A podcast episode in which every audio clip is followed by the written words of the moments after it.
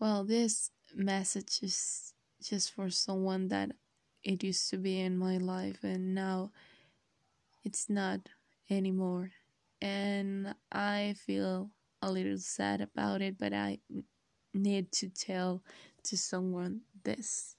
Like, if I will be in front of that person, I will say this. So, I just want to say that I miss you so much. I miss to talk to you every single day and to say hi and good night. And I I hate to be a part of your life and to don't know anything about you cuz I thought that it was better for me to don't know anything about you, but I still know when you see my stories on Instagram and it's something that I hate because I'm still in love with you and I don't want to. But I can say, well, just because I don't want to, this is will end. And I hope you're okay. And I will be 22 in a few days and I haven't feel in the way that I want cuz I still remember that day the last year when we were together and I had a good birthday with you and with someone else and with my parents obviously but I wish you could be there with me again. And I know that this is not what would happen. So even if I know that you won't listen to this I have to tell someone how I feel because I still miss you. I still love you and I still want to to be part of your life. But I know that I'm not there. And I don't know what will happen in the next year and later and probably this will not be as important as now. But now it matters for me.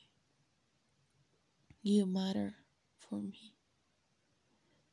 And I also will start to to have some therapy and I will confront things that I haven't confront before and I hope that it will help me with some fears that I had since I was a kid. So hopefully I will be in company with people that it's caring about me and they they are trying to help me as much as they they can. So that's all I wanted to say. And probably it's someone else it's listening to me and you want to say something to someone just record yourself and try to to say all the things that you wanted to say to that person because maybe uh, you are not anymore in contact with them but you still have those feelings inside your head. So i think this will help you in the way that i hit it helped me because now I feel better. I think that all those thoughts came out and now I I hope you are okay and everything will be fine and if you are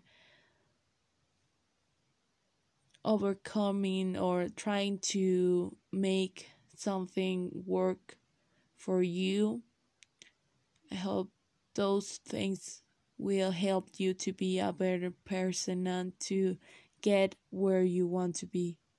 And thanks for listening to me. Bye.